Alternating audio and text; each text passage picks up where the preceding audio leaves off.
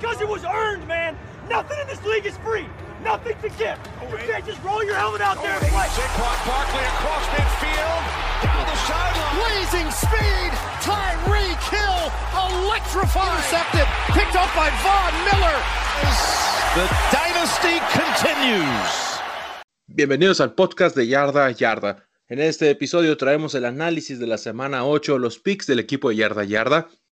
Qué mejor que con mi amigo Omar y mi amigo Adrián. Por fin, Adrián regresó a un podcast después de años de no tenerlo aquí. Nomás ganan los Packers y se desaparece. Así de sencillo es este señor. Adrián, preséntate tú primero, Adrián. ¿Cuál es tu equipo favorito? Yo ya lo dije, pero dime por qué. Pues mi equipo favorito son los Green Bay Packers.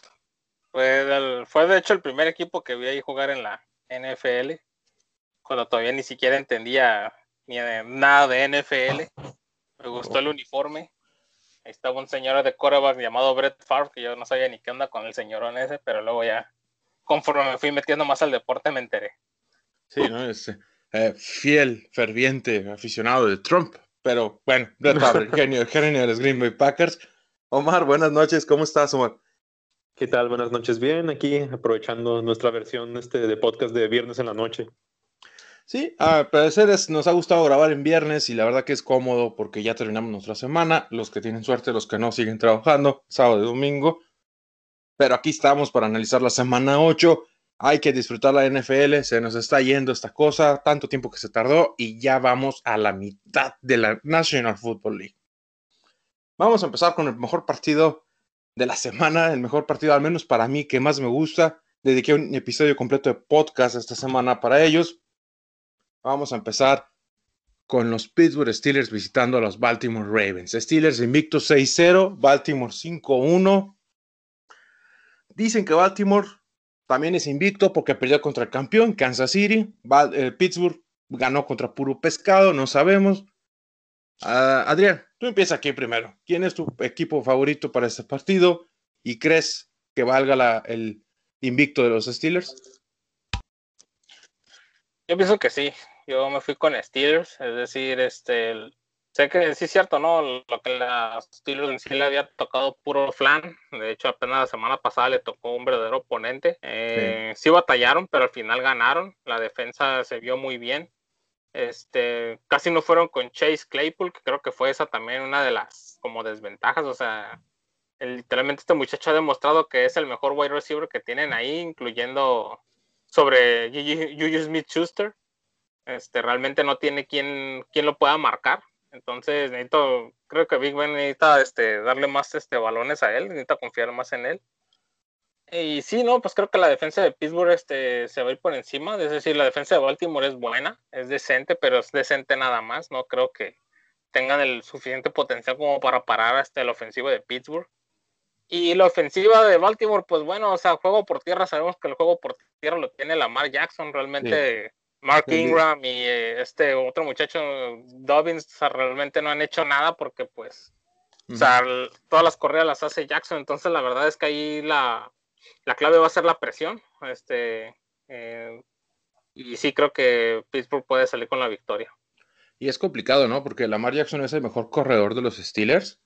Y, y no lo sé, o sea, ahí es- pues es peligroso. La verdad que no me está gustando el equipo de Baltimore tanto como yo me gustaba al inicio. Omar, ahí cómo ves este partido?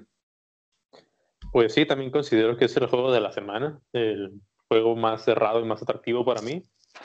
Eh, es un juego muy parejo y de hecho yo fui con los cuervos, creo que fui el único, pero Sí. me parece que es uno de esos juegos que, pues típico de la división norte de la americana, va a estar súper cerrado, un golpeo muy duro, pero creo que este, lo único que me deja todavía un poco de dudas de Pittsburgh es que mm, yo siento que hasta el momento no han podido jugar un juego totalmente completo.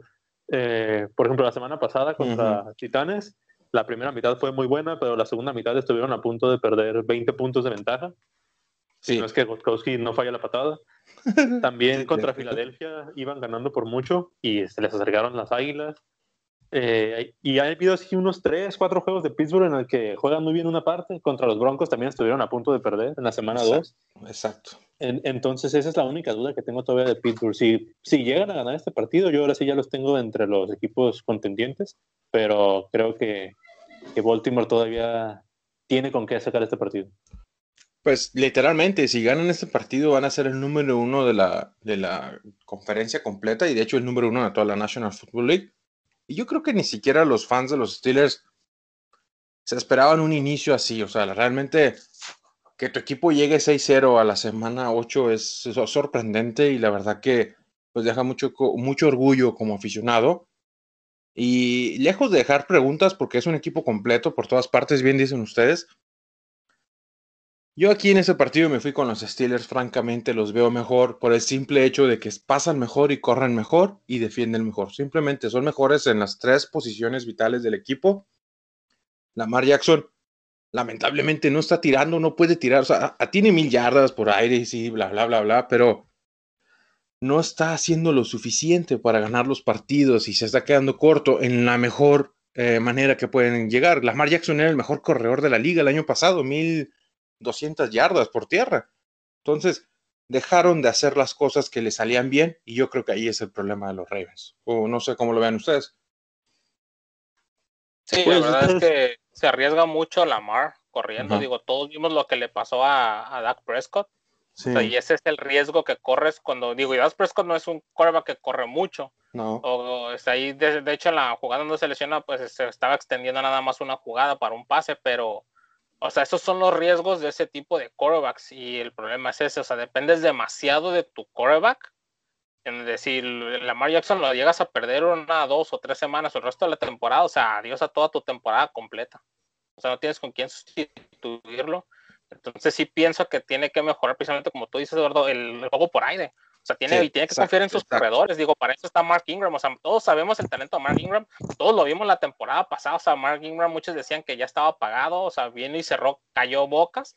Fue una de casi una de las mejores temporadas la temporada pasada. Y esta vez no es ni la sombra porque, pues, Lamar Jackson está haciendo todo. Tienen a J.K. Dobbins, que también es uno de los mejores ahí corredores novatos. Este, y, y también no lo están dejando, pues ahora sí, explotar su talento. Entonces, sí pienso que que Ravens tiene que confiar más en sus corredores y tiene que este, confiar más en los en, poner a Lamar Jackson a pasar.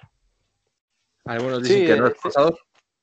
Sí, esta liga no está hecha para corredores corredores. O sea, sí te funcionan, pero dos, tres temporadas y después, como bien dicen, un golpe y se acabó el coreback y se acabó el equipo. No, no puedes usar toda tu, toda tu ofensiva y todo tu sistema en, simplemente en jugadas diseñadas para que tu coreback corra en cualquier momento eso se va a acabar.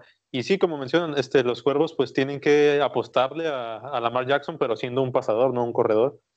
Y creo que hasta el momento, ahorita en su tercera temporada, todavía nos ha dejado dudas en cuanto a que pueda ser un gran pasador.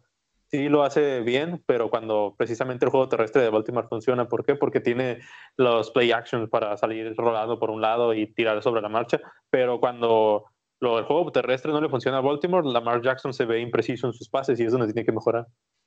Y sí, la, verdad que va a ser muy... Sí. Como te digo, aquí estamos, aquí estamos viendo las estadísticas. Sí tiene, como dices tú, mil yardas, pero pues también le ha hecho mil yardas a puros planes, o sea, a la defensa de Filadelfia, a la de Washington, a la de Cincinnati, a la de Houston, que son por la mayoría que son equipos que todavía apenas están encontrando su rumbo. Sin embargo, cuando se topan con Kansas City, nada más tuvo 97 yardas por aire. y es una, es una defensa decente, ¿no? Porque tampoco vamos a poner como extraordinaria, pero sí es una buena defensa la de Kansas. Top 2. y lo limitaron a 97 yardas nada más. Y la, la mitad de los pases, o sea, 15 de 28 nada más completos. Entonces, o sea, eh, le ha hecho buenos pasos, pero pues también a equipos que no son buenos y acá tenemos que recordar que pues la secundaria de Pittsburgh es peligrosísima, interceptan demasiado, entonces aquí sí, pues va a estar bueno el duelo, pero sí, lo, digo, por ese tipo de factores yo se lo doy a Pittsburgh. Sí, va a ser un partido muy interesante y la verdad que me dio mucha lástima que no lo pasaran a las 5, al partido del Sunday Night.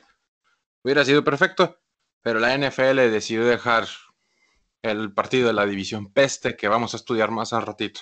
Pero está bien porque dicen que eso no era el Día de los Muertos.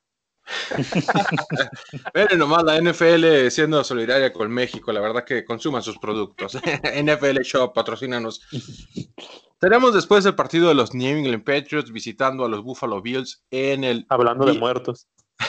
Hablando de muertos. en el Bills Stadium. Ah, la verdad que este es un partido interesante porque los Bills marcan como favoritos. Los Patriotas, dice el analista estrella de ESPN, Sergio Tip, que están perdidos, desaparecidos totalmente y que Bill Belichick no es nada sin Bill sin Tom Brady, perdón.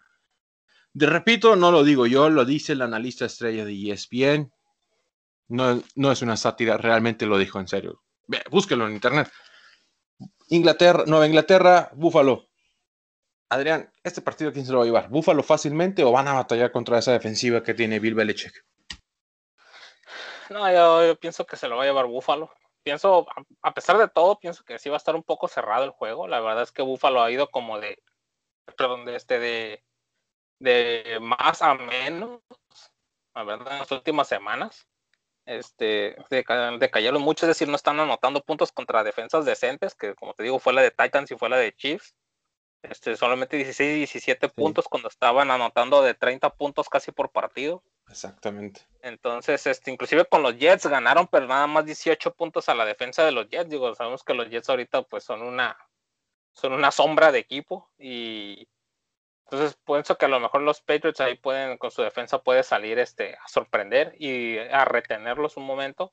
Pero pues aquí Patriots lo que necesita hacer es su ofensiva, ¿no? O sea, la verdad es que la ofensiva tiene que funcionar. La verdad no sé qué le está pasando a Cam Newton Digo, entiendo que a lo mejor no es el mismo joven de hace cinco años, pero pues creo que tiene más talento del que ha demostrado en estos últimos juegos.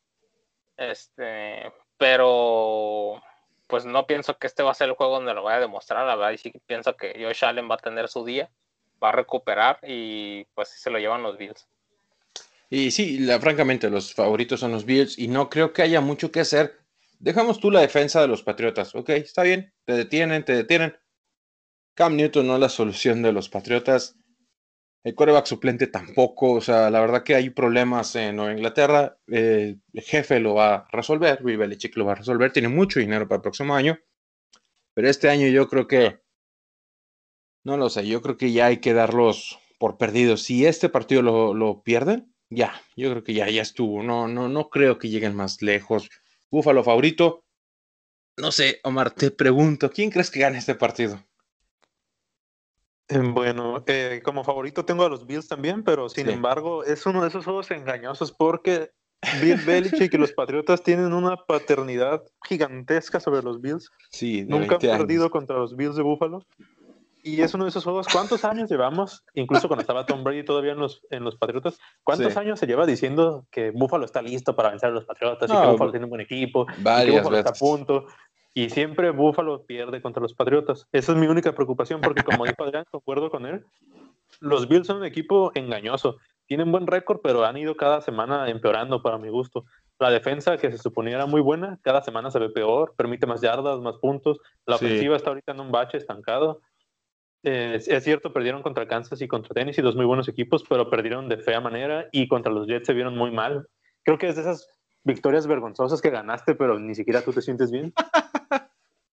Porque ganaron 18 días con puro gol de campo contra el peor equipo de la liga y se enfrentan a unos patriotas que sí están, están adoloridos, todo les, está saliendo mal, pero no descartaría que pueda haber ahí una sorpresa por, por, lo mismo que te digo, por la historia que hay entre, entre estos dos equipos.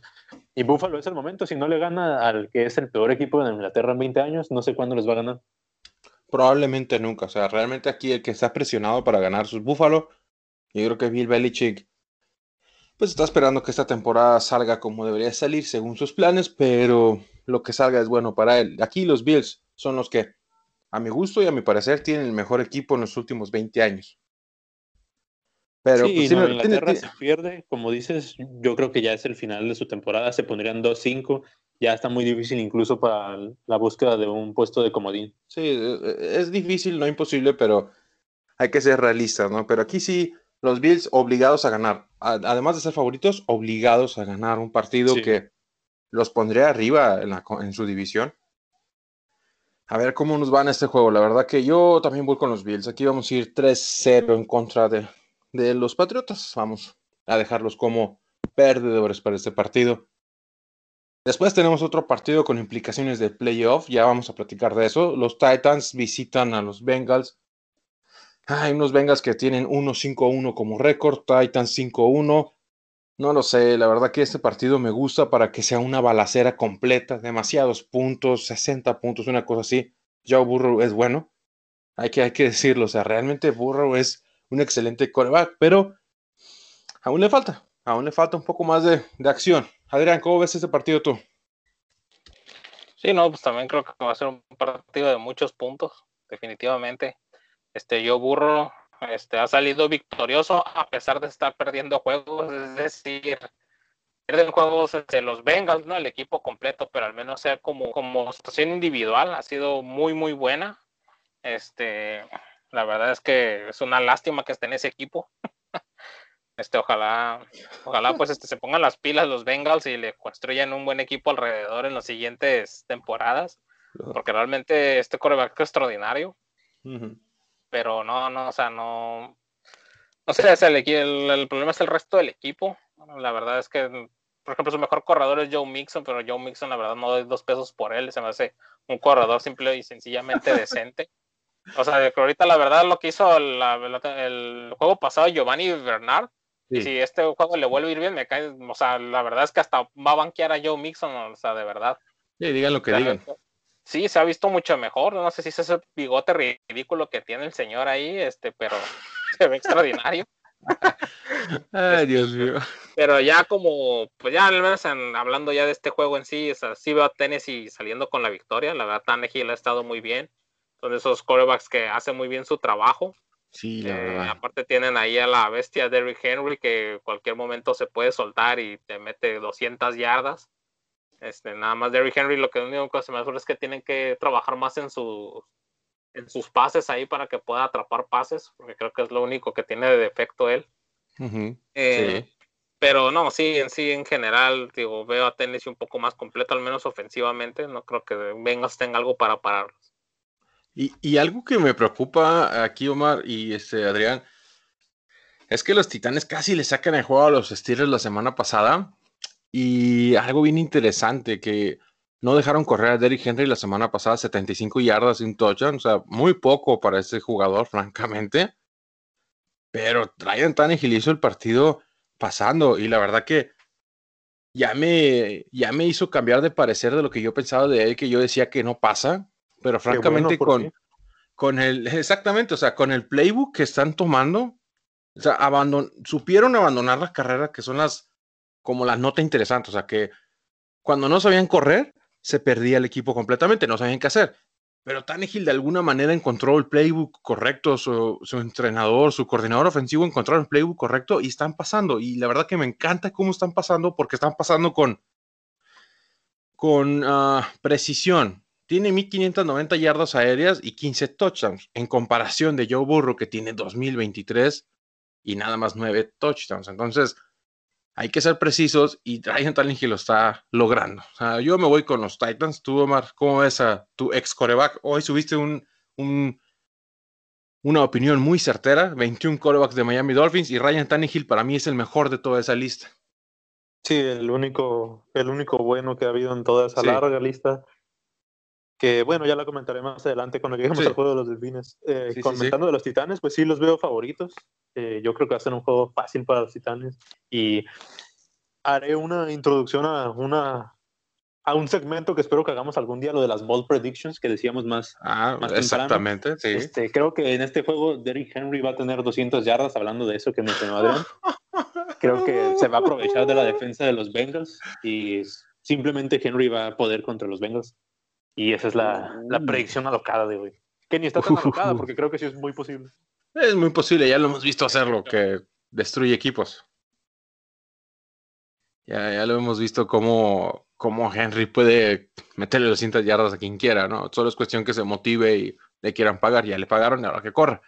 Sí, y de los Titanes, sí, ya de- nada más como un comentario extra. Ajá. Este, creo que deben ir buscando otro pateador porque eh, Gostkowski ha estado muy mal toda la temporada y Y los Titanes son un, son un contendiente y es, ese tipo de errores les puede costar un partido en postemporada.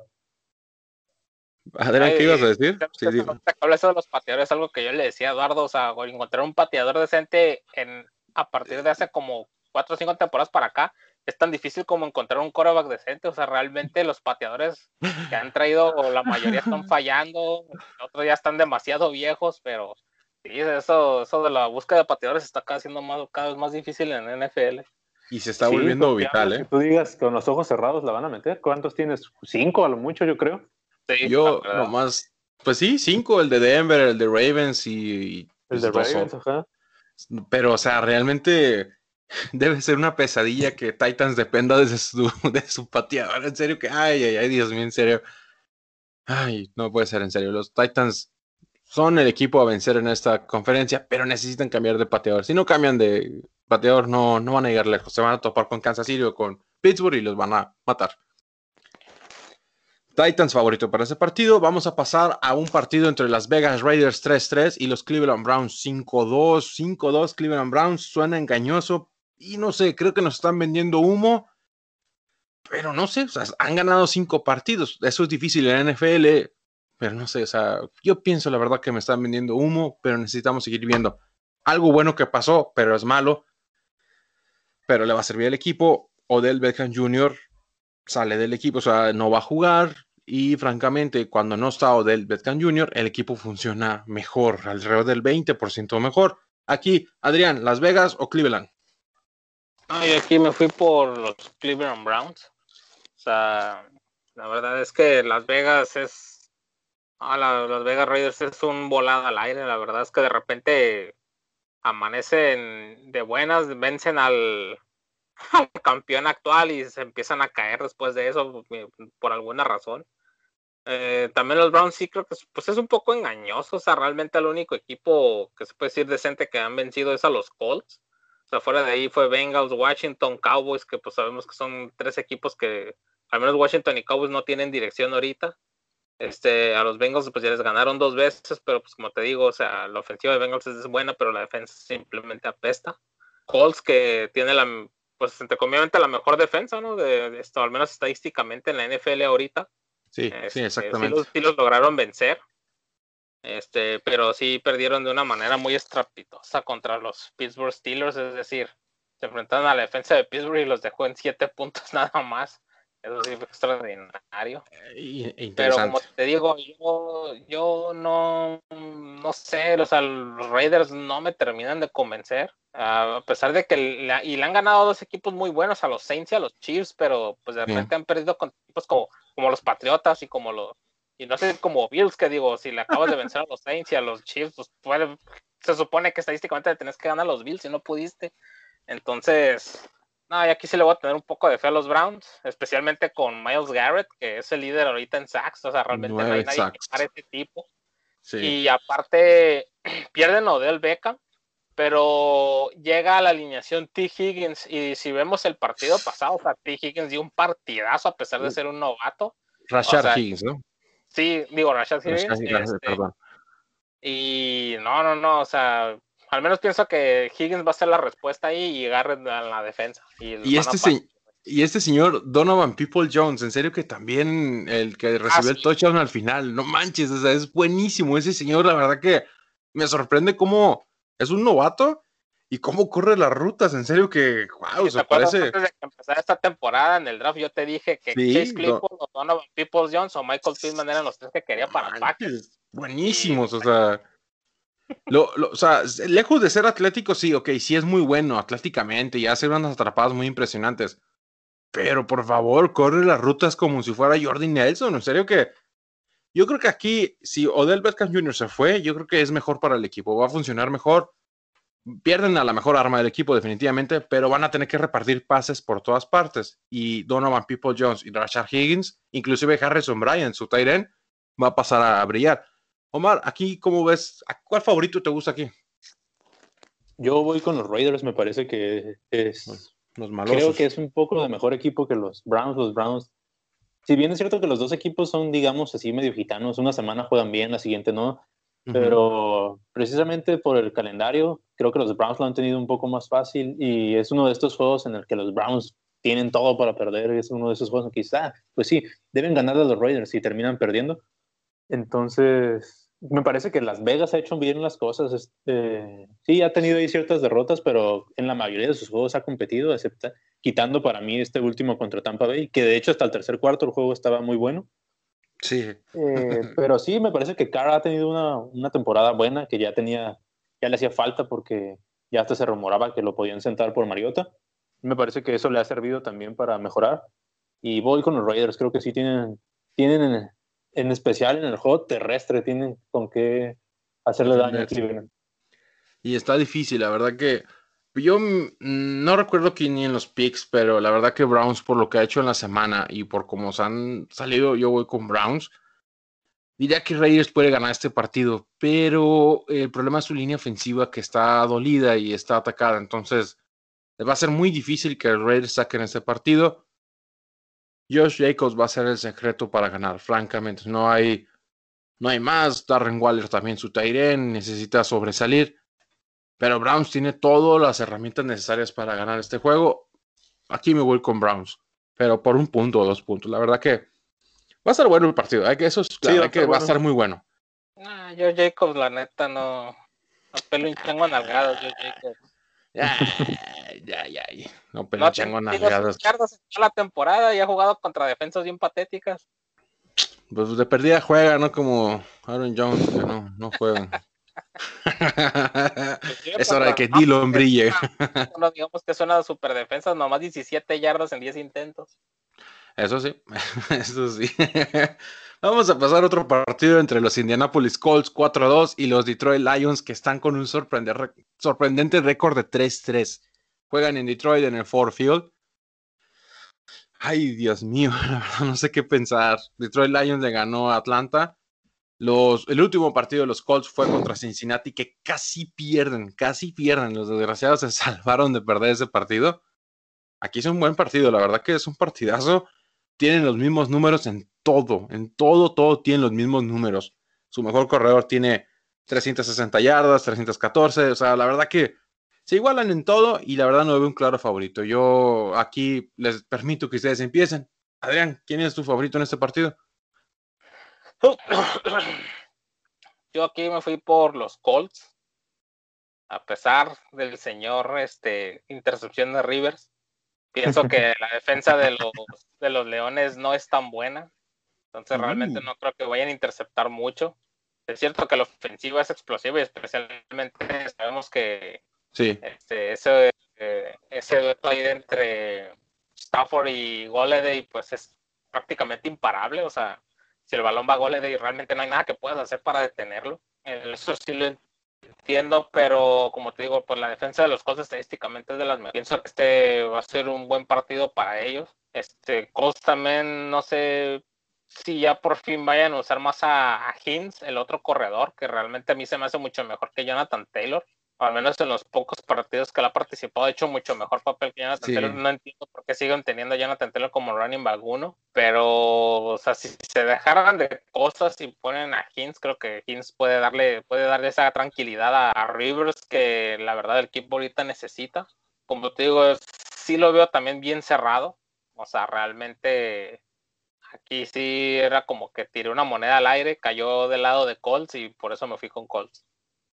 Eh, Colts aquí es un, la verdad que es buena selección, tienen un equipo muy completo. Philly Rivers está jugando, pues está jugando de algún nivel decente, en el que no ha cometido tantos errores, pero me preocupa su producción de touchdowns. Siete, siete touchdowns por seis intercepciones, y la verdad que no son muy buenos números. Tú, Omar, ¿quién fuiste en este partido? Sí, también con los Colts me parece que son mejor equipo en general que los Leones de Detroit. Eh, como mencionaste, el último juego de, los Colts estuvieron abajo 21 a 0, perdiendo contra Cincinnati, pero lograron regresar. Y lo que comentas de Rivers, pues es cierto. O sea, está jugando, digamos, que al nivel que ya nos tenía acostumbrados. No está haciendo nada más. Nada espectacular. Sus, clásicas intercepciones. Pero aquí la diferencia es que tiene una mejor defensiva aquí en Indianapolis que la que tenían los Chargers. Sí, Entonces, eso, es lo, eso es lo que le está salvando la vida a los Colts. Tienen una gran defensiva y Philip Rivers hace lo necesario.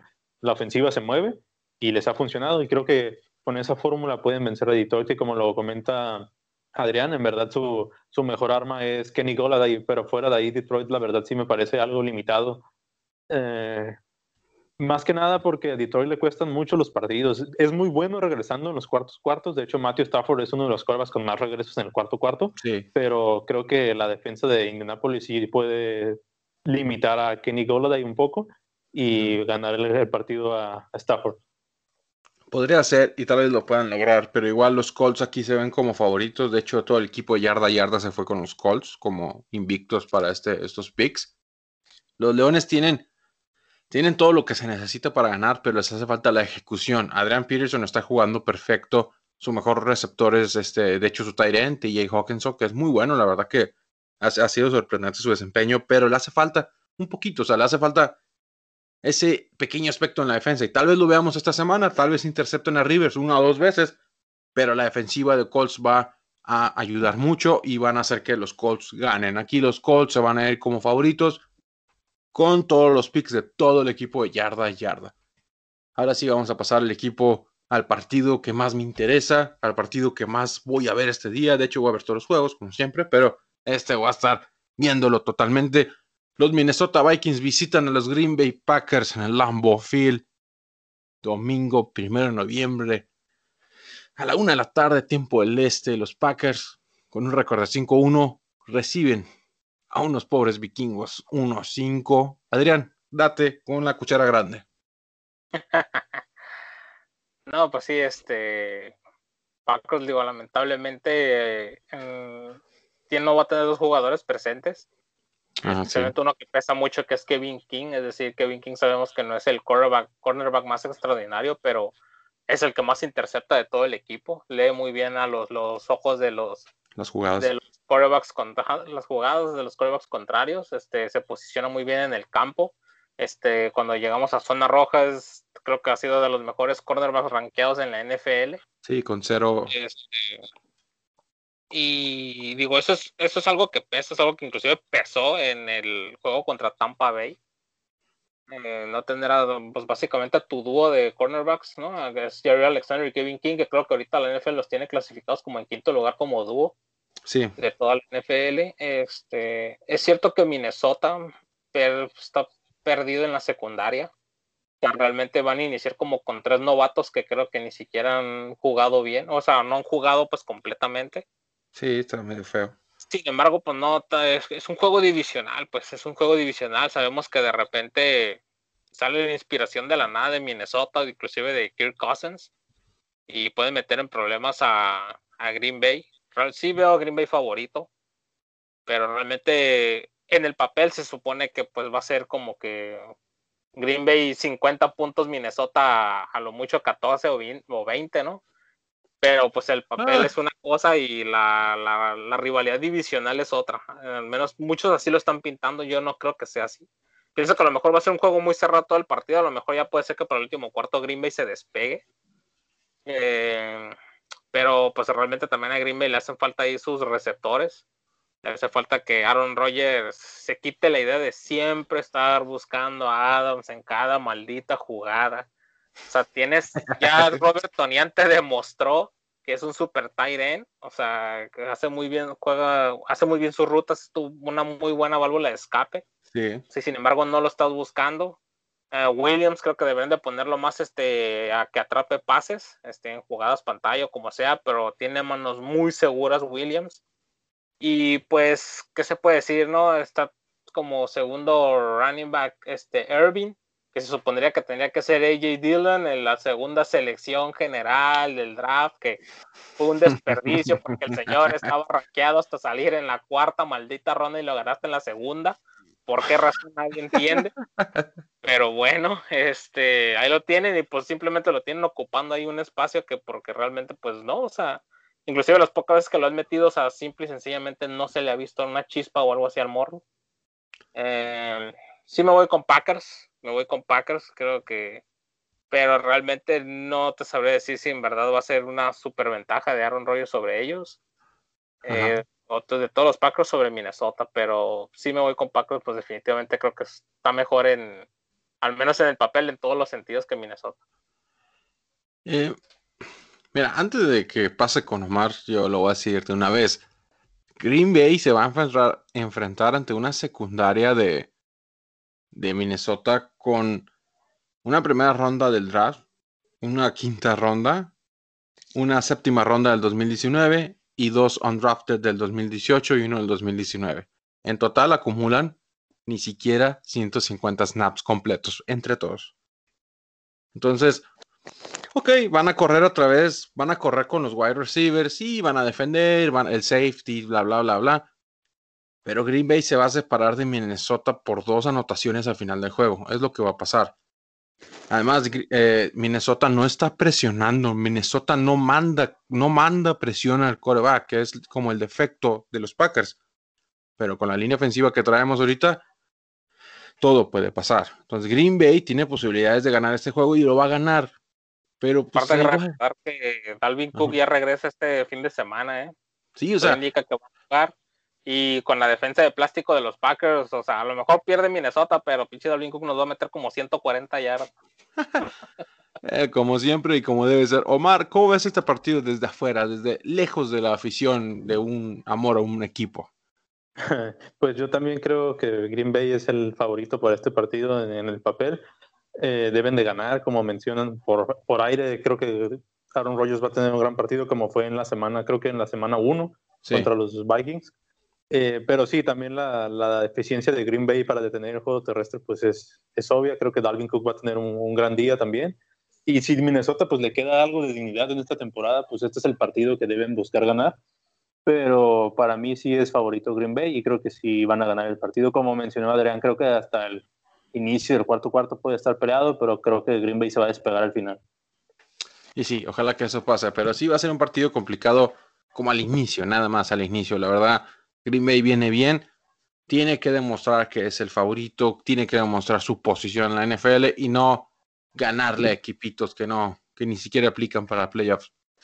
No sé, ¿Cuántos equipos de playoff le ha ganado esta temporada? Yo digo que nada más a los Bucaneros de Tampa Bay y a los Santos de Nueva Orleans, pero sin su jugador estrella. Entonces, los Packers tienen un saldo pendiente ahí y tienen que completarlo. Vamos a pasar al partido entre los New York Jets, Kansas City Chiefs.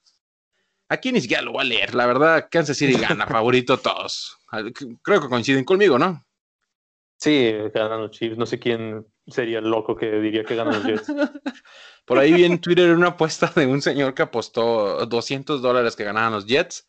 Y si gana, creo que le van a pagar como 8 mil, 9 mil dólares. Entonces. La de sobrar pues, el dinero, por eso dijo, eh, me arriesgo. Sí, seguramente. no, no, lo sé, la verdad que va a estar feo ese juego. Kansas City Ah, no sé, hay que pasar otro partido. No vale la pena. va a ser de las suyas ahí contra los Jets. Oh, sí, eso va a ser lo único interesante. Livion Bell burlándose de Adam Gaze en cada jugada. ¡Muérete! no, no. Adam Gaze, el genio ofensivo. Yo creo que ahora sí, si pierde, ya lo, lo van a correr. No, no es cierto, ¿no? correr nunca es desgraciado, es incorrible. Pasamos al partido que la verdad que me interesa bastante. Es el tercer juego que me interesa de esta semana y creo que mi amigo Omar también. Los Ángeles Rams visitando a los Miami Dolphins en el Hard Rock Stadium. Con la nota interesante de que el, nuevo quarterback titular de los Miami Dolphins es el señor Tua Tagovailoa. Y no hay más que decir, Omar, dinos este partido cómo va a terminar y si es que la cadera de nuestro amigo Tua va a terminar bien este juego. Sí, me parece que, que sí va a terminar el partido Tua en una sola pieza. O eso espero al menos pero hay que Aaron Donald no se le cuelgue encima como Alex Smith, por favor, porque si lo andan quebrando. Va a ser un juego cerrado. La defensa de los Rams es buena. Sí. Y el ataque, la verdad, en general los Rams me han sorprendido y creo que a muchos eh, pensábamos que iba a ser una mala temporada para los Rams y están ahí bien ubicados en su división, en la división más cerrada, por así decirlo, de la, de la NFL en este momento. Pero eh, sí veo a Miami con posibilidades, aunque tengo en, mi, en los picks a los Rams, pues mi corazón sabe que los Delfines tienen oportunidad. Entonces, espero que sea un gran partido. La ventaja que podría tener Miami es que en realidad los Rams no, no tienen un video, por así decirlo, para prepararse de tuba. O sea, tienen, digamos, las imágenes de Alabama, pero la ofensiva no va a ser, no va a ser similar a la de Alabama. Entonces, eso es lo, la ventaja que podría tener Miami, que tuvo dos semanas para prepararse para este partido también. Me parece que sí va a ser un juego, va a ser un juego cerrado y Tua, pues espero que nos sorprenda y que demuestre pues por qué era considerado hasta antes de su lesión el pick número uno del draft. Y esperemos que sí, la verdad que Tua para mí es mi favorito y desde que estaba en el colegial era una estrella, o sea, no, no, no hay manera de juzgarlo mal hasta que no juegue su primer partido completo. Tú, Adrián, ahí como ves a, a los Rams golpeando a la defensiva y a la, a la ofensiva de, de, Miami, que es la que más me preocupa. O sea, realmente Miami tiene lo que se necesita para defender a Tua de esa front seven poderoso de los Rams. Mm, yo aquí se lo estoy dando a los Rams porque la verdad es que a como ha estado jugando Miami, está, está jugando muy bien, la verdad, también sorprendentemente, digo, sabíamos que no iba a estar tan mal como la temporada pasada, que sí. obviamente iban a mejorar, pero mejoraron mucho más de lo que uno esperaba, eso es, digo, eso es algo muy bueno para ellos, mucho, sí. porque como yo siempre lo dije, a lo mejor esta temporada no, pero para la siguiente temporada, o sea, definitivamente van a ser un peligro ahí, este, y inclusive lo dije antes de, de, esta temporada, o sea, Miami para mí la temporada que sigue va a ser el favorito a llevarse esa división. Sí, mucho. Sobre Patriots, aunque, aunque, regresen los jugadores de Patriots que no jugaron este año, aún así yo a Miami lo veo mucho más, este, más competitivo, sí. inclusive por sobre los Bills. Entonces, aunque creo que en este partido, más que nada sí, ¿no? O sea, van a ser los nervios de Tua de ya comenzar un juego, digo, ya entró, un, ya entró este, para que se le fuera quitando, ¿no? Eso de, de, de los nervios de novato. Este, sí, pesan. Los pocos minutos que entró hizo muy buen trabajo, un, un trabajo decente. Pero pues sí me da miedo de que ahorita va contra los Rams, que es una línea defensiva muy buena. O sea, sí sabemos también, pues como dijo Marno, pues ahí está este señor Aaron Donald que anda pues ahí destruyendo corebacks. Y creo que también digo, en cierto sentido, pienso que Miami no va a ganar este partido porque creo como que tienen un, no sé, como en el, al menos en el sentimiento anímico del equipo, como que nadie se esperaba que banquearan a, a Ryan Fitzpatrick. Sí. Entonces como que todo el equipo no es como que odian a Tua ni nada que ver, pero como que ya se habían acostumbrado a Ryan. Digo, todo el equipo sabía, también Ryan sabía que Tua iba a ser el, es el futuro de Miami. Pero como que sí, o sea, lo metieron en un momento muy abrupto, así como que entendería si hubieran perdido el partido pasado, que a lo mejor dijeran, ¿sabes qué, mano? Pues tómate el descanso en la banca porque pues vamos a meter al morro, pero o sea, venía jugando bien, este, muy decentemente Fitzpatrick, entonces realmente no entiendo el movimiento en sí. Pero, y pienso que eso a lo mejor puede jugar un poco con la mente de Miami. Y pienso que a lo mejor es, este, puede llegar a esas desconcentraciones porque pues aparte Tua juega muy diferente a Fitzpatrick. Entonces, como dijo Omar, también eso a lo mejor puede ser a la ventaja de Miami, ¿no? Que precisamente no estén esperando a que tú hagas ciertos movimientos que Fitzpatrick estaba limitado a hacer. Y, y es cierto, Pero, o sea, ajá. Sí, al menos anímicamente, pues se lo doy a los, por lo, a eso, por eso son ciertos factores a los Rams, pero la verdad es que también sí lo veo como un partido cerrado, si es, si es esperando que Tua sea lo que todos esperamos. Uh, esperemos que sí, que Tua sea lo que, lo que Miami espera, lo que todos pensamos que puede llegar a ser. Pero es cierto lo que dicen de que, ¿por qué dejar de hacer algo que está bien? Si sí te pones a pensar, Ryan Fitzpatrick estaba jugando perfecto, se podría decir. Pero pues por algo escogieron a Tua, o sea, Tua era el elegido para que esta temporada o la próxima jugaran. Y qué mejor que Ryan Fitzpatrick acomodó el camino. Hay un 3-3 en su récord. Y Miami no está tan lejos de llegar a un puesto de playoff. Que lejos del playoff, no creo que piensen en eso. O sea, están pensando en desarrollar a su jugador estrella, su futura franquicia, su futuro jugador de 200 millones de dólares. Cuando tienes cuatro años para hacerlo, que es cuando tienes que volver a firmar un contrato, cinco años. Entonces, me gusta lo que está haciendo Miami. Yo por eso fui con Miami en los picks. Sinceramente, creo que pueden ganar este juego, porque yo sí veo a Tua siendo mejor que Los Ángeles Rams y siendo mejor que Ryan Fitzpatrick, porque por algo lo escogieron en el primer pick del draft de los Miami Dolphins. No sé, ahí se los dejo y vamos a pasar a otro partido porque se nos está acabando el tiempo. Vamos a ver a Los Ángeles Chargers visitando a unos Denver Broncos. No sé, aquí es duelo de, fíjense, no interesante, duelo de últimos lugares en esta división. pero bien sería duelo de para el campeonato de otra división, la división este de la NFL. 2-4, los dos equipos, Chargers y Broncos, se, se enfrentan en el Power Field a Matt Mile High. No sé por qué le cambian el nombre a estos desgraciados, pero bueno. Vamos a ver. Chargers aquí llega. y Justin Herbert está jugando bien. No sé. Díganme su favorito rapidito para irnos a dormir. Adrián, ¿quién es aquí tu favorito? Chargers. Ok. ¿Tú, Omar? Sí, también los Chargers. Me parece que Justin Herbert lo está haciendo muy bien y creo que sí le van a ganar los Broncos. De hecho, fue el rookie ofensivo del mes, ¿no? Sí, se ganó el premio de rookie ofensivo del mes. Y la verdad que Los Ángeles Chargers y Denver Broncos va a ser un partido que no sé por qué me lo pusieron a las 1 de la tarde, 4 de la tarde, horario del centro. Esos son los juegos que tienes que ver como a las 7 de la mañana y una cosa así, ¿no? Pero bueno, la NFL decidió ponerlo en ese horario. Pues Chargers, Chargers es el favorito aquí. Chargers se lleva la, la, victoria indiscutiblemente. Hay muchas cosas que ver, pero nos vamos a ir porque la verdad que sigue otro juego que este sí está bien interesante. Este juego sí nos deja con la boca abierta. Literal, nos deja con la boca abierta. Nick Foles recibe a los Santos de Nueva Orleans en el Soldier Field. 4-2 los Santos, 5-2 los Bears. Unos Bears que se vieron incompetentes, unos Bears que se vieron rebajados ante unos Ángeles Rams que hicieron una defensa perfecta. Nick Foles, tú ¿qué puede salir mal? No sé, un montón de cosas. Adrián, ¿quién gana este partido para ti? ¿Quién es el favorito? puse los Santos, este, pero pues hasta apenas uh, el día que lo puse, hasta apenas hoy me enteré que Michael Thomas no va a estar activo. ya sé. Entonces esos pases de cinco yardas de Drew Brees ahí van a ser a ver a quién se los da.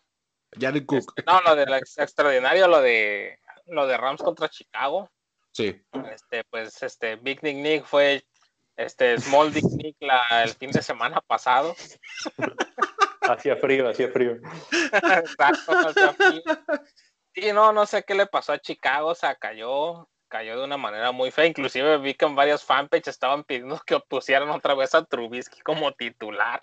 O sea, la verdad es que pasamos de Guatemala a Guatapeor ahí con ellos. Eh, se lo doy a Nueva Orleans, digo, aún así se lo, sí se lo doy a Nueva Orleans. Pienso que a lo mejor Chicago puede darles batalla, definitivamente, pero pues Alvin Camara, mientras tengan a alguien Camara en Nueva Orleans, creo que él puede hacer la diferencia. Eh, y pues sí, digo, realmente no tengo mucho que decir, simplemente creo yo que Nueva Orleans se lo lleva. Va a ser interesante ver eso, la verdad que me interesa mucho. Deja tú Nick Foles y Dubris. Me interesa cómo Dubris trata de ganarle a una buena defensiva, hay que decir eso. De, Chicago está jugando bien en, bueno, en excepción de Los Ángeles Rams con ese juego, pero vienen jugando bien. Ahí tú, Omar, ¿cómo ves? ¿Quién crees que sea el favorito aquí? Sí, yo también había puesto en el miércoles que hicimos la quiniela, le había puesto a los, a los Santos, pero eh, lo de Michael Thomas una vez más le vuelve a complicar la vida a Drew Brees y contra la defensa de los Osos la verdad lo veo muy complicado. Si bien es cierto, pues Camara va a ser otra vez el caballito de batalla, pero creo que esos pases cortos y estar corriendo los osos van a, de alguna forma lo pueden detener, tienen la defensiva para hacerlo.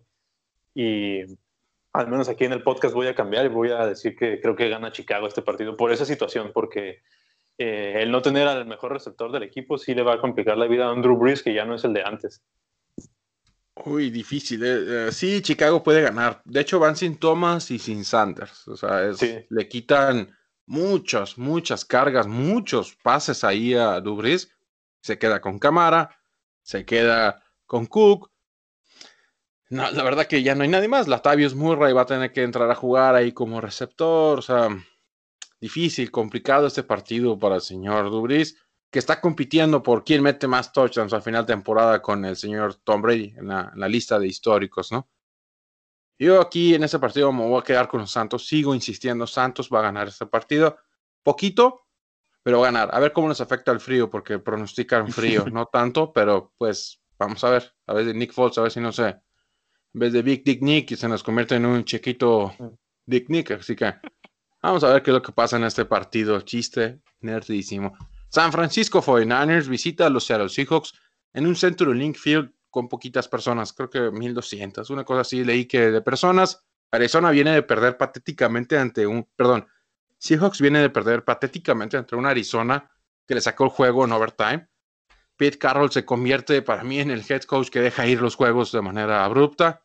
San Francisco se convierte en el equipo que visita a los Seahawks y sale como poquito con esperanzas de ganar, pero miren, yo veo esto. Jimmy Garafolo no es un excelente pasador, eso ya lo estamos viendo todos. George Kittle es bueno recibiendo, eso todo el mundo ya lo sabe. Seahawks no tiene con qué parar pases. George Kittle va a tener muchas yardas en este partido. No sé quién va a ganar. Ahí sí necesito que me digan a ver quién gana, Adrián. Pues yo puse a los Seattle Seahawks. Como te digo, también sí se me hace un poco más cerrado el juego, precisamente porque pues ninguno de los dos equipos tiene unas defensas, se podría decir, decentes. Digo, en papel se supone que la de Francisco, San Francisco es mejor la de, es mejor que la de Seattle. Pero por ejemplo, Seattle tiene a DK Metcalf que nadie lo para, mientras San Francisco tiene también a George Kittle que nadie lo para. Y de San Francisco creo que va a regresar este, creo que regresa uno de sus running backs, no me acuerdo cómo se llama, este Yami Carhasti o Jerry McKinnon. No, es otro otro que estaba creo que en Injury Reserve, lo recuperan para este fin de semana, entonces ya McKinnon, porque McKinnon creo que estaba sufriendo de, piernas cansadas porque pues, realmente toda la carga era para él. sí, cierto. No, recuerdo que, es que no me acuerdo qué mal demoniado running back se recuperaron, pero eh, ya al menos van a tener un poco más este, este de variedad ahí en eh, atrás este, en, cuanto a los running backs. Y sí, no sé, o sea, pero pienso que al final, o sea, los hijos creo que sí le pueden sacar el juego, o sea, mm, también pienso que a lo mejor va a ser un juego de muchos puntos, pero pienso que Seahawks ahora sí que Wilson, después de la cachetada de realidad que recibió la semana pasada, creo que puso a todos en su lugar. Sabemos que también Pete Carroll es un, es un coach muy, este, muy intenso, entonces probablemente ya habló con su equipo y la verdad es que sí, aparte se le echa encima que es divisional este partido y muy importante para los dos. al final creo que Seahawks se lo va a llevar. Bastante, sí, Seahawks sale como favorito ahí. ¿Tú, Omar, piensas que Seahawks con DK Metcalf y lo que ganan el partido? Sí, yo también creo que Seattle va a ganar. Como dicen, las dos defensas en realidad están mal. San Francisco por las lesiones, pero igual eso no, pues como sabemos en la NFL ya no cuenta. Tienes lesiones y tienes que aprender a jugar con ellas. Sí, reponer. Sí, sin embargo, creo que Russell Wilson a nivel que está jugando, pues va a destrozar a la defensa de San Francisco. Y si bien San Francisco también va a meter puntos, creo que, que simplemente entre Lockett, Metcalf y Wilson van a, van a resolver este partido. Eh, veo una situación ahí pues complicada en el aspecto en que pues sí, este, la defensa de Seattle es mala, pero Jimmy Garoppolo pues ya sabe, no termina de, de convencerme. Entonces creo que pues esa va a ser la diferencia de Russell Wilson a Jimmy Garapolo, pues me quedo mil veces con Russell Wilson. Sí, la verdad, un, un millón de veces Russell Wilson, no sé, está jugando a nivel MVP, le hace falta el soporte de la defensiva que hace falta, o sea, sí. Russell Wilson, sí, el mejor quarterback de Seattle y lo que me digas, pero no tienes a la legión del boom que tanto, tanto te ayudó como quarterback. Hay que, hay que decirlo. Russell Wilson no nada más es los Seahawks. La Legión del Boom hizo mucho por él. Y este señor, ¿cómo se llamaba? Su corredor estrella que comía. Marshall ah, Lynch. Este señor, mi, favorito, Marshall Lynch. En serio que me encantaba verlo jugar. Debería regresar. Ay, ahora sí. Llegamos al partido. A los la National... partidos de la semana. Escucha esto, lo voy a presentar como debe ser, como el partido de la semana la National Football League, un producto de 300 mil millones de dólares anuales, nos presenta a las 8.20 de la tarde horario del centro a los Dallas Cowboys 2-5 visitando a los Philadelphia Eagles 2-4-1, récord de campeones por el título de la división y un lugar en los playoffs como cuarto lugar, preparándose para enfrentar a un equipo de 10 victorias una cosa así, no me imagino al final de temporada. No sé, la NFL no encontró ni un mejor partido y nos dejó este partido. La división peste nos sorprende en domingo. Los Cowboys no ganan ni de chiste este partido. Adrián, dale amor a los Philadelphia Eagles. No sé, a ver si de alguna manera tienen que ganar, ¿no? Sí, no, pues este, la verdad es que Dallas, digo, Dallas también tiene la, le doy la ventaja de que a lo mejor este coreback, este Ben DiNucci, pudiera sorprendernos a todos, ¿sí me entiendes? Y de repente... Pero realmente digo, o sea, puede ser, ¿no? Pero realmente pues en el papel no se ve eso. Este, Filadelfia se ve mejor, digo, pues es que Dallas realmente lo que Dallas, el problema de Dallas fue que no tenía defensa, pero también ahorita pues la ofensiva estuvo, empezó a fallar en estos últimos juegos. Eh, Filadelfia también, pues digo, por su parte pierde a sus dos mejores tight ends, o sea, Dallas Goddard y Sackers, que sabemos que son de los este, objetivos favoritos de Carson Wentz. Entonces también eso sí le pega mucho a Carson Wentz. Está el señor ahí Richard Rogers, ex Packer, que nosotros recordamos ahí, sobre todo los fanáticos de los Leones de Detroit también lo recordarán muy, no de manera muy agradable. Sí, sí, definitivamente. Este, pero pues este, sabemos que a él le gusta ir mucho con esos, con sus Tyrants. Richard Rogers lo ha demostrado que es un Tyrant decente. Sí, mucho. Eh, también creo que recuperan a Jalen Regor, ¿no? Este fin de semana realmente no, no estaba, estaba escuchando varios rumores. No podría asegurarlo, creo que nada más escuché por ahí que a lo mejor ya regresaba. Este, si es así, pues definitivamente va a servir este para el bus de Filadelfia. Y pues sí, ¿no? O sea, entre, pues aquí como dice, ¿no? En un mundo de ciegos el torto rey, pues aquí el torto es este Filadelfia y se lo va a llevar. Ay, mis, mis Dallas Cowboys de toda la vida, en serio que. Ay, no, no puede ser estos señores, en serio que qué mal, qué mal les está yendo. Ah, pero y, muchos están pidiendo la cabeza de McCarthy, al menos para los Cowboys, los fans de Dallas, y para los que no sepan, o sea, yo sí defiendo a McCarthy en el sentido de que el coordinador defensivo que tiene ahorita en el equipo, él no lo puso, no fue su elección, se lo impuso Jerry Jones, porque es amigo de Jerry Jones y por eso no lo han corrido porque es compa de Jerry Jones. Entonces, el hecho de que no sirvan realmente no es un reflejo sobre Mike McCarthy, no debería ser así, especialmente cuando es alguien que él no puso y ni o sea, no llegó ni por su recomendación ahí. Ay, ahí, lo voy a dejar. Vamos a pasar con Omar rápido y te voy a rebatir eso, porque yo odio a Mike McCarthy. Omar, Filadelfia es favorito, ¿verdad? Sí, Filadelfia es el favorito para ganar este partido y, más que nada porque eh, con Dallas yo noto la situación de que el equipo se dio por vencido desde la lesión de Prescott. O sea, la, defensa estaba miserable, es patética, pero la ofensiva peleaba, la ofensiva mantenía al equipo ahí en el partido. Y desde la lesión de Prescott se ven sin ganas, desmotivados. El, para mí un ejemplo de eso fue la, el golpe que le dieron a Dalton, en el que nadie, parece que ningún jugador reaccionó, nadie, nadie se molestó, nadie lo defendió. Ese tipo de cosas pues te hablan de que en realidad no, mm, no hay unión en este momento en el equipo, van a empezar a ver, pero por, digamos, números personales, porque Jerry Jones ya empezó a cortar cabezas y van a tratar de cuidarse nada más los jugadores, pero yo creo que Dallas esta temporada está perdida y algo que dijo Adrián ahorita, y sí, estoy de acuerdo con eso, para mí la culpa en realidad no se la pueden echar a McCarthy, ¿por qué? Porque él acaba de llegar y ninguno de sus jugadores se lo pidió, ninguno de ese coordinadores lo pidió. A McCarthy se le puede empezar a exigir, pero a partir de la siguiente temporada. Sí, y, sí coincido contigo. Eagles es favorito. Sí, McCarthy no debería tener problemas en el equipo. No debería juzgarse tanto, realmente.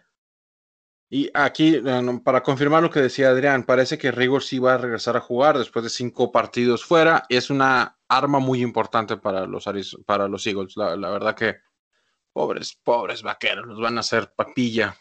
No sé cuánto, pero mucho. Y aquí quiero externarlo. O sea, realmente yo pienso que Mike McCarthy como head coach ha sobrevivido los últimos 10 años gracias a que ganó un Super Bowl. Ok, ganó un Super Bowl, eso lo hace una, leyenda. Pero Aaron Rodgers lo sostuvo. Aaron Rodgers lo salvó innumerable cantidad de veces de perder su puesto. Aaron Rodgers es la carrera de Mike McCarthy.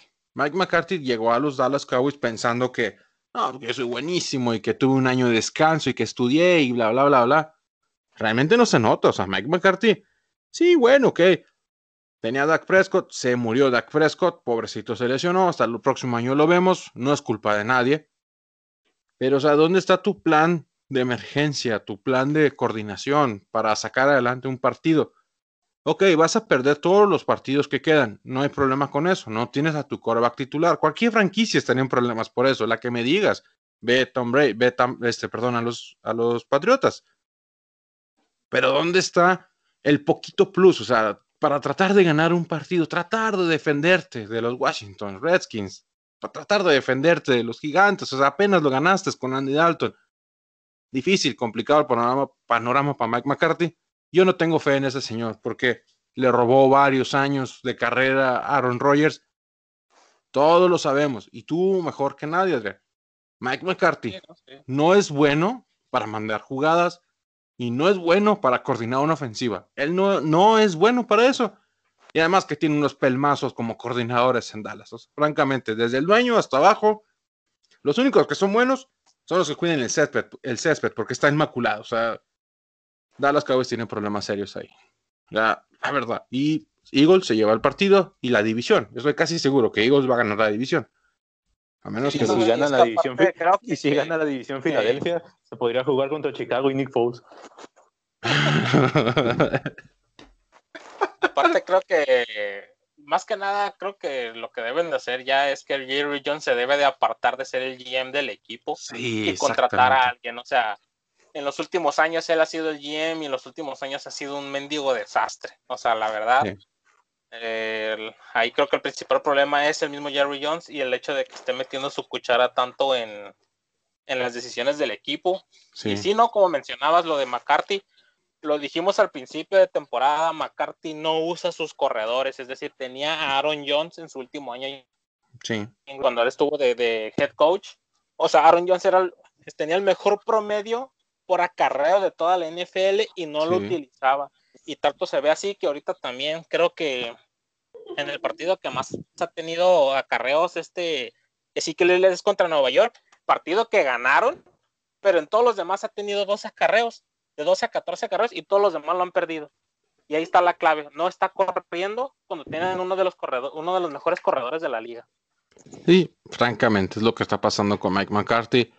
Y pues pobres de los aficionados de los Dallas Cowboys. La verdad que no se les viene nada bueno este año. Ya, denlo por perdido. O sea, francamente ya despídense de, su año de fútbol. Ah, no sé. Vean la Liga MX, no sé, tal vez. Vean otra cosa. Los lunes por la noche pasamos al 2 de noviembre a las 8:15 tiempo del este en el MetLife Stadium. Cuidado porque ahí se rompen las piernas. Los gigantes de Nueva York reciben a los Tampa Bay Buccaneers, récord 5-2 y un pésimo récord 1-6, igual de la división peste. Ay, aquí pues obviamente los bucanes de Tampa Bay van a aplastar, van a deshacer, van a destruir a nuestro pobre muchacho Daniel Jones. No hay mucho que decir. Yo creo que aquí rapidito, o sea, Adrián, tu favorito para este partido. No, pues definitivamente Tampa, la verdad, y Jets no tiene nada que hacer. Los gigantes. Digo, los gigantes. Los, Jets van a, es lo mismo. Van a, ser, van a ser destruidos por diferentes equipos, pero al final es lo mismo. Bueno, Gigantes tiene una victoria. Y, puede ser campeón de su división, así que. Se enracha unas tres semanitas y se hace campeón divisional. Sí, te imaginas. Ay, no, no, no, no, olvídate. Omar, igual vas con los bucanes de Tampa Bay, ¿verdad? Sí, Tampa Bay va a ganar el partido. No, no veo cómo, la verdad, los gigantes le puedan complicar la vida a Tampa Bay. La semana pasada destruyeron a los Raiders y me parece que los Raiders son tres veces mejor equipo que los gigantes. Entonces no, no veo cómo los gigantes puedan ganar. Aquí como dato y este comentario imagen, Nueva York casi le gana a Filadelfia 22-21 la semana pasada. Tampa viene a ganar 45-20 en Las Vegas. La verdad que fue un partido espectacular por parte de los Bucaneros y de Tom Brady. Tom Brady tuvo, no lo quiero decir, pero yo creo que tuvo uno de los mejores partidos de su carrera, en serio. Eh, tiene 120 de rating. O sea, la verdad que Tom Brady jugó muy bien la semana pasada y me está gustando cómo está jugando y me está gustando cómo Bruce Arians está complementando el equipo alrededor de él. Tanto que trajeron al señor Antonio Clown a jugar. O sea, todos recordamos, todos recordamos a Bruce Arians decir, no, no, es imposible, la verdad que nunca va a pasar. Bruce Arians no va a llegar al equipo, perdón, Brown no va a llegar al equipo, es imposible. Y Tom Brady hizo lo que mejor sabe hacer, pedir cosas. Y la verdad, llegó Brown, complementa al equipo. Así lo veo yo, no sé, ¿ustedes creen que Brown aporte algo en ese equipo? talento tiene. Cuando, cuando tienes ese talento, te permiten las estupideces que ha hecho Brown hasta el momento, por eso lo volvieron a buscar. Pero sí creo que es, pues es una apuesta arriesgada. O sea, Brown no sabes en verdad si va a venir mentalmente estable, pero de que tiene talento para aportar, pues sí, sí lo tiene. Ay, ay, ay. La verdad que es un gracioso este Brown, la verdad. Me gusta mucho cómo Rob Gronkowski está regresando a jugar, ¿eh? También es un comentario ahí. ¿Tú, Adrián, crees que Brown tenga algo que aportar? El desgraciado se puede coronar campeón de Super Bowl otra vez. Nah, la verdad, mira, Tampa no lo veo campeón del Super Bowl, ni siquiera lo veo llegando a él. Es decir, realmente a los equipos, a los, a los, los, dos equipos se puede decir más decentes que le ha ganado es a los, a los Raiders y a, y a los Packers, inclusive en el juego de los Packers, a pesar de haber ganado 38-10, este Tom Brady no jugó muy bien. Digo, hizo 166 yardas y Aaron Rodgers también terminó con 160 yardas. Simplemente sí, pero pues sus bucaneros ganaron. pero no, o sea, lo que estoy diciendo es que ahí lo acarrió la defensa, pues ahí sí, la defensa fue ese eh, partido. Contra Las Vegas se puede decir que es uno de los partidos más decentes porque realmente los demás, contra Chargers, contra Broncos, o sea, pues realmente no, Se vio cerrado. Sí, perdieron. No hice nada. Este, como te digo, para ya, sí los veo entrando a playoffs, obviamente o sea, creo que sí tienen el talento, especialmente porque los Saints como que todavía no, no enderezan allí el, rumbo. Pero la verdad es que sí los veo como que aunque lleguen a, playoffs va a ser one and out. O sea, la primera los van a sacar. Va, y está difícil, ¿eh? porque existe la posibilidad de que se pongan primeros de su división, porque Santos puede llegar a perder este juego contra Chicago. Y las Panteras ya vimos que es lo que pasó el, jueves, o sea, perdieron y Bucaneros pues tiene oportunidad. Falcons pues ya está fuera de la carrera, ¿no? Eh, pero igual pues ganaron este juego. Entonces, Tampa Bay hay que considerarlo porque lejos de Tom Brady y lejos de quién es el head coach, tienen esa defensa que tienen que tener los equipos para llegar al Super Bowl. Y hay que verlo, o sea, tienen la defensa muy parecida a la que tenían los San Francisco 49ers el año pasado. Es posible. Y tienen la defensa que tenían los Rams. Entonces, hay posibilidades, nunca hay que dejarlos fuera, no deja de ser Tom Brady y no deja de ser Bruce Arians, eso es más importante. Bruce es un genio para la National Football League. Aquí este, algún comentario que quieran agregar, camaradas míos, antes de que cerremos este podcast, sí, porque ya vamos haciendo unos rusos poco a poco, ¿eh? porque ahí viene la vacuna y pues necesitamos de perdida entender algo ahí. Camaradas,